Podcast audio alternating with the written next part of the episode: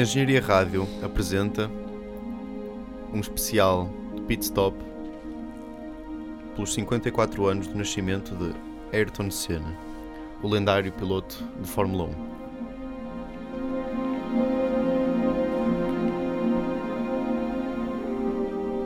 Com Tiago Pintão, Manuel Aranha e Diogo Mota.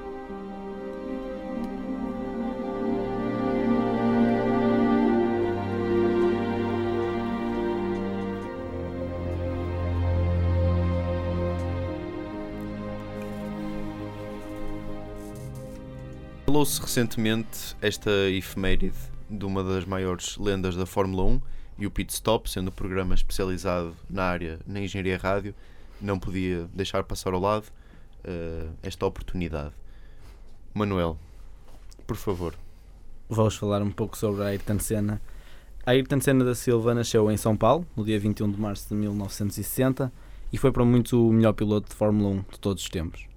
Interessou-se por automóveis logo quando era pequeno, incentivado pelo pai que já era fã de automobilismo. Diz-se que aos 9 anos já conduzia jipes dentro das propriedades do, do, do pai. Começou dentro das propriedades, claro. Começou com 13 anos nos karts também, onde ganhou três campeonatos sul-americanos e ficou por várias vezes na segunda posição. Não ganhou o título de melhor piloto de karts no mundo, apesar de ter acabado em primeiro em 1980, onde empatou com outro piloto, mas esse piloto levou a melhor no desempate o lema do piloto brasileiro era o primeiro lugar ou nada. Em 1981 veio para a Europa, onde ganhou o campeonato inglês de Fórmula Ford.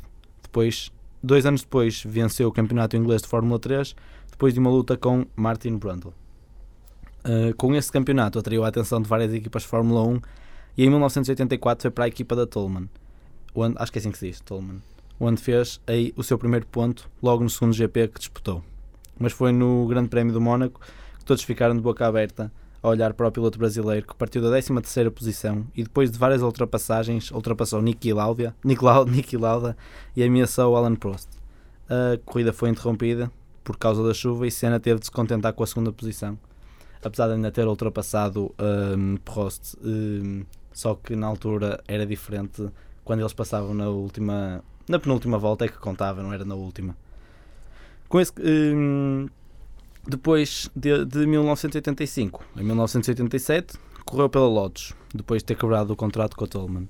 Na segunda corrida, no calendário de, de 1985, em Portugal, no Estoril, uh, o brasileiro venceu a sua primeira corrida e hum, venceu a sua primeira corrida. Nessa temporada, terminou o campeonato em quarto lugar de pilotos, onde foi o rei das pole positions, sete pole positions. Uh, no ano seguinte, apesar de ter começado bem o campeonato, deixou escapar a liderança do campeonato e terminou de novo em quarto lugar, apesar de ter ganho dois grandes prémios, sendo que um deles foi o dos Estados Unidos, em Detroit. E, no ano de 1987, depois de um começo de campeonato mais fraco, conseguiu duas corridas, duas vitórias consecutivas, mas infelizmente o seu lote não teve andamento para os Williams de Nelson Piquet e de Nigel Mansell. Este último teve um acidente durante os treinos do Grande Prémio do Japão, o que possibilitava, o que possibilitava a Senna terminar na segunda posição se terminasse as duas últimas corridas em falta no pódio. Terminou mas em segundo, mas infelizmente foi desclassificado no Grande Prémio da Austrália eh, devido a uma penalização com os travões. Sendo assim, terminou em terceiro lugar o campeonato com oito pódios e foi contratado pela McLaren. Um, vou só fazer uma pausa aí esta biografia que estou a fazer sobre ele e só fazermos uma pergunta. Ao ver por estes títulos, ele não passava por de um piloto banal. Uh, se nós virmos isto hoje em dia, um piloto assim não mostra ser de topo como ele depois foi. É essa a vossa opinião ou não? É Acho que era uma época diferente. É verdade. Nunca Apesar, se pode analisar uh, um feito histórico à luz. Sim, é verdade, mas. Porque na altura também ele tinha mais rivalidades e tinha pilotos muito mais à altura dele. E era numa altura em que havia muitos mais pilotos de topo Exatamente, não havia só um, um pequeno Exato. grupo sim, de topo. Sim, sim, e o, o campeonato era sempre muito, muito renhido. Qual é a tua opinião, Diogo? Os carros naquele tempo exigiam mais talento e ele fez um bom trabalho para chamar a atenção das equipas como a McLaren. Pois, e lá está, ele depois em 1988 uh, assinou pela McLaren, uh, onde tinha como colega e também rival o seu uh, o Alan Prost, que foi campeão mundial. Uh, não, ele é que foi campeão mundial em 1988. Sim, sim. Nesse ano, a dupla de pilotos da McLaren venceu 15 em 16 corridas que foram disputadas. disputadas. Na época seguinte, a rivalidade entre ele e Alan Prost inten- intensificou-se, quer na pista, quer com os Mind Games. Uh, Prost venceu esse campeonato depois de uma colisão com Senna em Suzuka, que, e onde Senna precisava de ganhar esta última corrida para vencer o campeonato. Em 1990, também no circuito de Suzuka, os, os dois pilotos eh, disputavam o título. Senna partiu da pole, Prost, agora na Ferrari, tentou a ultrapassagem logo na primeira curva, mas mais uma vez ambos os pilotos eh, chocaram. Mas neste, neste, neste grande prémio o final não foi o mesmo. Se no ano anterior era Prost que tinha saído beneficiado depois do choque, desta vez foi o brasileiro que venceu o campeonato. Em 98 conquistou o seu terceiro título. Vocês acham que os anos do, do Senna na McLaren foram os melhores anos de um piloto em, numa equipa? Sim, Sim, eu diria que, que sim, que sim, mas podemos também comparar com, com a passagem do Schumacher pela Ferrari, Ferrari. Por exemplo, agora mais recentemente o Vettel e a Red Bull. Sim. São dinastias da Fórmula 1, Hum. digamos. Por acaso também a falar nisso, acho que sempre houve eh, na história da Fórmula 1, de vez em quando, eh, surge de tempos a tempos um, um nome eh, extremamente mediático, com, com um grande talento, eh, aliado também a um, pronto, um, um grande espírito competitivo e que pronto, quebra recordes, ganha corridas a torto e a direito, uma coisa nunca antes vista, e depois, durante alguns anos, pensa-se, nunca mais vai surgir um, um indivíduo assim. Nós, nós podemos ter essa experiência pessoalmente bem, não da nossa memória coletiva do Senna, obviamente, mas eh, do que nos lembramos hum, do Schumacher, que foram anos e anos a, a quebrar eh, recordes uns atrás dos outros. E a dominar. Não só, na- não só nas pistas, mas estou a falar de recordes de lá, número de pole positions, tempos em vários, em vários sítios, obviamente, e parecia que nunca mais ia surgir assim. E, e quase que um- não foi de um momento para o outro, obviamente, porque já tinha uma carreira atrás, mas eh, dentro da Fórmula 1 surgiu o Vettel, eh, pronto, numa equipa diferente e, e- conseguiu eh, feitos semelhantes. E, e uns anos atrás também seria o mesmo com o Senna e quem sabe antes também, portanto. mas isso, atenção, não estou a dizer que, isto invalide, um, obviamente, o grande prestígio que o, que Ayrton Senna tinha, não é? Sim, sim. Não, e uma coisa que agora se vê, eh, que agora se vê não, que se via com o Senna e que agora parece que se vê menos, é que Senna esteve, salvo erro, em quatro equipas, ou seja, um piloto de topo, mudar tantas vezes de equipa, agora é uma coisa que parece muito complicada de acontecer. Vemos o Schumacher que os tempo, o tempo dele- Schumacher é Ferrari, Ferrari é Schumacher. Ferrari e pelo menos depois- durante. Também teve na Benetton. Mas lá, sim, sim, mas Onde- onde o domínio ele- dele e durante mais de mais de 7 anos, não é? Teve Sim, na, na Sim, na Ferrari. Ferrari. Exatamente. E o Vettel, O Vettel não, sabemos como é que vai ser o resto da carreira, mas pelo menos que vai ficar completamente ligado à Red Bull, de certeza que vai. Sim. Hum. Hum, vou continuar então. Em Sim, sim, 1999, eh, em 99 não, em 89, eh, começou, começou com alguns problemas mecânicos com o carro eh, e apenas começou a começou a, a correr a partir da terceira corrida. Acabou o campeonato num quarto lugar, onde ficou atrás um jovem piloto alemão, não sei se vocês conhecem, Michael Schumacher. É sério. Em 1994, um dos melhores anos da história da humanidade, eh, Senna assinou o contrato pela Williams e equipa que ele já há muito tempo desejava. Eh, Nos testes, o- nos os testes mostraram que o carro era muito mais rápido, mas muito mais complicado de conduzir. Porque nesse ano a FIA também proibiu alguns sistemas eletrónicos como o controle de tração e o ABS para tornar o desporto mais humano. Nas primeiras corridas, Senna teve alguns problemas com o Williams, que era instável e desajeitado. Na, na primeira corrida mesmo, foi no Brasil, onde Senna partiu da pole, mas teve de, de abandonar a corrida depois de ter perdido o controle do seu monolugar. Diogo, tu achas que hum, perder eh, o, o controle de tração e o ABS é assim algo tão significativo para um carro ficar quase de ficar mais humano de se conduzir? Há 20 anos. atenção. Sim. O controle de tração e o ABS acho que destruíam a Fórmula 1. Não é? Da mesma forma que o DRS destrói a Fórmula 1 hoje. Eh, Diogo, eu queria te perguntar agora a propósito do que já falamos sobre eh, também o, o panorama histórico eh, destas, eh, destes dados, uh, pedia-te que nos falasse um bocado sobre os carros mais icónicos, se calhar, uh, do Senna. Em que medida é que eles eram diferentes, não só, se calhar, não tanto em que medida é que eram diferentes do que, é, do que são agora, mas qual era a relação dele uh, nessa condução? O que é que era exigido? As características dos carros naquela altura eram, isto é uma característica transversal a todos, uh, tinham pouca downforce e eram mais leves do que os carros agora. Ele começou na Tolman com um TG 184 e era um, um motor com 4 cilindros, turbo, 600 cavalos, 1.5 e caixa manual de 5 velocidades. Depois, na Lotus, o carro que eu gosto mais da Lotus de sempre é o 97T, que era um V6 1.5 turbo que produzia 900 cavalos. Que já esteve na página de Pit Stop já, já. naquela altura dos carros clássicos, não foi? Podem ir lá ver. Uma parte que se destaca neste carro é que existia um motor de qualificação da Renault que produzia 1000 cavalos. A caixa era também manual de 6 velocidades. Uh, depois, o carro mais bem sucedido da história da Fórmula 1, o MP44 da McLaren, ganhou, como a Manel disse, 15 das 16 corridas e tinha um motor V10, uh, V6, 1.5 turbo, 900 cavalos, Honda. A caixa também era de 6 velocidades, manual. Depois, eh, conduziu um MP4 5 V10 3.5 que produzia 690 cavalos com caixa manual. No último carro, o Williams FW16, que por acaso foi desenhado pelo Adrian Newey, agora na Red Bull, era um V10 3.5 820 cavalos e a caixa era 6 velocidades semi-automática. Este carro foi feito como uma evolução de chassis do carro anterior. O carro anterior dependia dessas ajudas de controle de tração e ABS e esse chassis estava preparado para isso e para correr só com isso. Como tiraram essas ajudas eh, nesse ano, o carro ficou um bocado impossível, imprevisível de controlar nas curvas e era capaz de mudar o seu, o seu comportamento a meio de uma curva. Depois isso foi corrigido já com o, F, o FW16B, mas já foi um bocado tarde.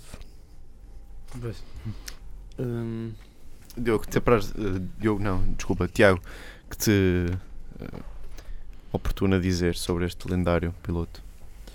Hum, sinceramente, acho que foi um piloto que conduziu o carro mais perfeito que eu vi, que eu vi, não vi porque ainda não era nascido, mas mais tarde vi a trabalhar, a funcionar, a correr, que foi o McLaren MP44.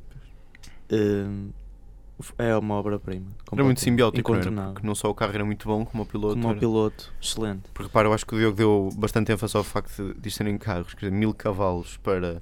Caixa manual. Que, para caixa manual. Caixa manual. Quer dizer.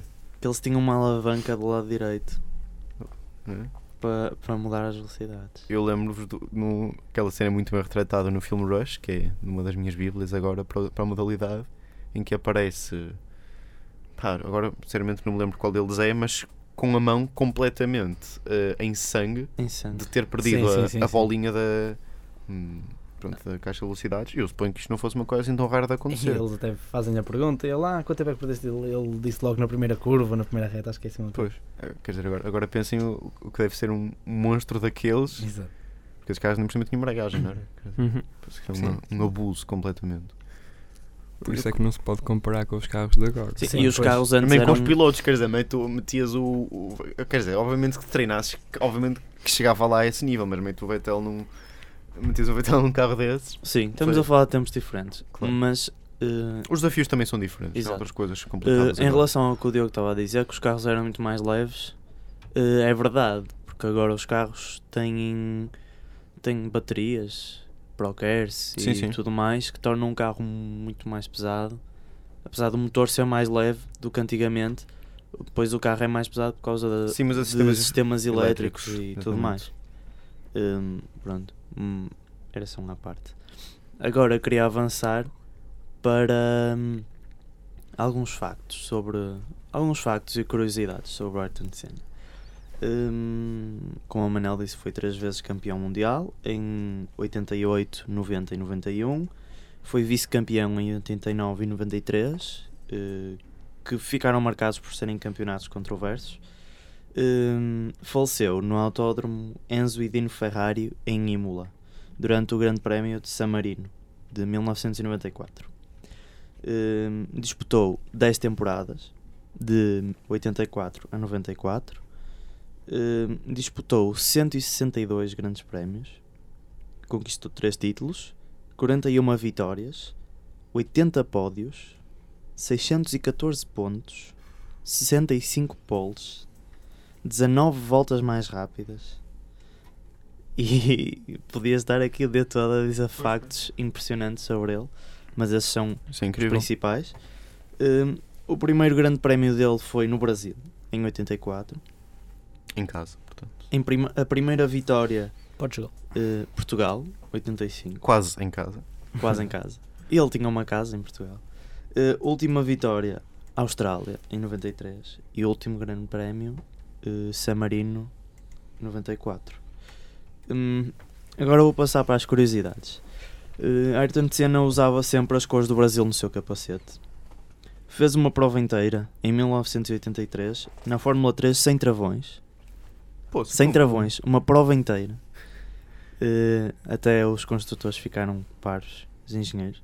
Eh, quando foi convi- convidado eh, por Frank Williams para testar os seus carros, fez melhores tempos que Keke Rosberg e Jack Lafitte. Um piloto que tinha acabado de entrar na Fórmula 1 Pois. fazer melhores tempos do que esses dois. É qualquer coisa. Na sua primeira temporada eh, na Fórmula 1, com um, um Tolman, conseguiu um segundo lugar no Mónaco, atrás de Prost. Eh, conseguiu ultrapassá-lo, mas a corrida acabou por ser interrompida por causa da chuva. Antes da ultrapassagem, claro. Em 1984, acordou com uma paralisia facial na primeira, na primeira, no primeiro ano de Fórmula 1, que f- só recuperou totalmente em 1985, depois de algumas recaídas. Hum, ao todo, na Fórmula 1, e atenção, ele fez 2.750 voltas na liderança. Isso é Isto muita é- volta. É, é qualquer coisa. Hum, em 1995 foi leiloado o capacete dele, que usou quando conquistou o seu primeiro título, em 88, e custou 45 mil dólares e tinha autógrafos de cena e de- da Xuxa. Eh, não é da Tira a Mão, mas é a Xuxa, Xuxa mulher dele. Eh, 45 mil dólares, que na altura era imenso. Pois. Sim, Eh, hoje em dia custaria 45 milhões, talvez. talvez. Não sei, não se é- calhar um é bocado tanto. exagerado, mas, cust- mas iria custar muito. Pronto, é só um pedaço de história que eu vos contei agora. Eu agora para acabar queria Para só concluir, contar um Manel, bocado força. a história do- da última corrida em Imola, que Senna disse que esta iria ser o- a corrida do início de campeonato para ele, depois nas duas anteriores foi obrigado a desistir. Neste fim de semana o Barrichello já tinha tido um acidente que o obrigou a ir para o hospital e Roland Ratzenberg eh, também teve que ir para o, para o hospital, mas este infelizmente acabou por falecer. Senna pela terceira vez partia da pole, os pilotos de manhã de domingo ainda estiveram reunidos para discutir se havia condições de segurança depois dos dois acidentes no dia anterior e nos dias anteriores. A corrida acabou por acontecer. Na segunda volta, Pedro Lamy, conhecido português, bateu na traseira de JJ Leto e o safety car teve de entrar. Esteve 5 voltas o safety car e na sétima volta, aqui, eh, na- quando saiu o safety car, Senna fez a terceira melhor volta da corrida. Eh, Na oitava volta foi a última volta de Senna. Ao entrar na curva Tamburello, perdeu o controle do carro e bateu contra o muro a mais de 200 km por hora. Uma E história muito parecida o- com, a- com o acidente do, do Niki Lauda também. Sim, mas o Exatamente. Niki Lauda, coitado, ele Foi em foi- Nürburgring. Sim, e... Não, estou a dizer por causa de ter havido uma Sim. reunião. eles Sim, sim, terem- exato, exato, exato. A corrida foi logo interrompida e o piloto brasileiro levado para o hospital, onde foi declarado morto. Ah, Em Bolonha. Sim, no exatamente. Hospital de Bolonha. Foi levado de Eh, helicóptero. Deixa-me só uh, acabar com uma frase minha que diz que Espera, apesar espera, espera, se é para acabar então, Ah, tá pode ser bem. mesmo no, para, o- o Não. fim. Eu só, tinha, só tenho a dizer que o, mais tarde o Grande Prémio de San Marino acabou por não ser, não ser mais vezes feito e o, essa curva eh, em que o Senna morreu eh, foi retirada do, do Grande Prémio. Se vocês forem ver agora o desenho, Hum. tem ali uma curva Ah, para é? dentro. Ou Sim. seja, faz ali uma pequena chicane no sítio onde, é, no sítio onde era essa curva. Sim, digamos que é, o- é, dizer, é o, É é o- é o derradeiro sítio no- de- do Senna. Manuel, podes dar a tua Pronto. frase então. É mesmo para terminar? É, pode ser. Então deixa-me já agora chaves. agradecer ao, ao Diogo, ao Tiago e ao Manel eh, esta edição muito especial do, do Pit Stop. Esta semana, como eu já disse no outro programa, gravamos estas. eh, decidimos separar para, pronto, para termos este. Eh, Separador. Este- pronto, este hum, pedaço de história mais concentrado sobre o, lendário Ayrton Senna e ouçam também no outro programa em que falamos da Malásia. Manuel. Apesar da vida ter acabado naquele momento, o legado de cena permanece e vai permanecer durante muitos anos, porque dificilmente se encontrará um piloto como o brasileiro. Foi excelente. Não, foi mesmo excelente. Gostei muito. Até para a semana. Tchau.